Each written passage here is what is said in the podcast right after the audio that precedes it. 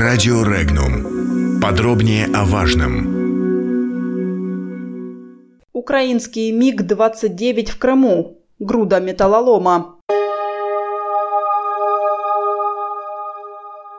Украинские истребители МиГ-29, оставшиеся на авиабазе Бельбек в Крыму, находятся в неудовлетворительном состоянии, заявил депутат Госдумы от Севастополя Дмитрий Белик.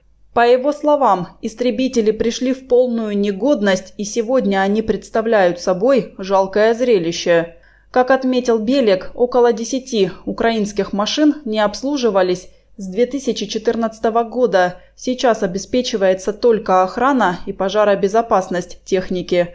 При этом данные самолеты уже непригодны для использования в российской армии и невыгодны для ремонта, подчеркнул парламентарий. Комментарии.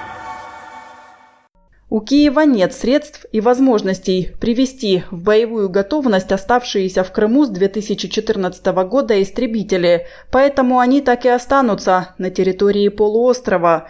Об этом в эфире радио «Спутник» в Крыму заявил военный эксперт Сергей Горбачев. По его словам, эти самолеты уже как боевые единицы не нужны. Их восстановление Украине не потянуть. Если бы она захотела и планировала какие-то акции, она бы не смогла осуществить ремонт, модернизацию, ввод этих самолетов в состав своих сил. Эта техника может быть предметом всякого рода для разговоров, обсуждений, около политических игр, но лишь для того, чтобы поддерживать некий накал общественно-политических страстей, считает эксперт. Горбачев предложил использовать оставшиеся в Крыму украинские истребители как музейные экспонаты.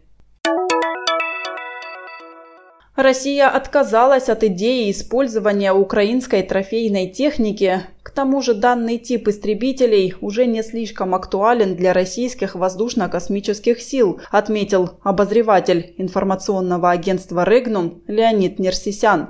По его словам, ситуация с украинскими истребителями МиГ-29 в Крыму неудивительна. Это связано и с тем, что Россия принципиально отказалась от идеи использования украинской трофейной техники – к тому же этот тип истребителей, устаревающий и морально, и физически, уже мало актуален для российских воздушно-космических сил. МиГ-29 в России пока еще эксплуатируется, но количество этих машин с каждым годом падает. Воздушно-космические силы получают новые истребители Су-30СМ, Су-30М2, Су-35С и другие. Сами легкие МиГ-29 должны быть заменены на МиГ-35, глубоко модернизированную версию той же машины, однако пока речь идет о небольшой серии, отметил Леонид Нерсисян.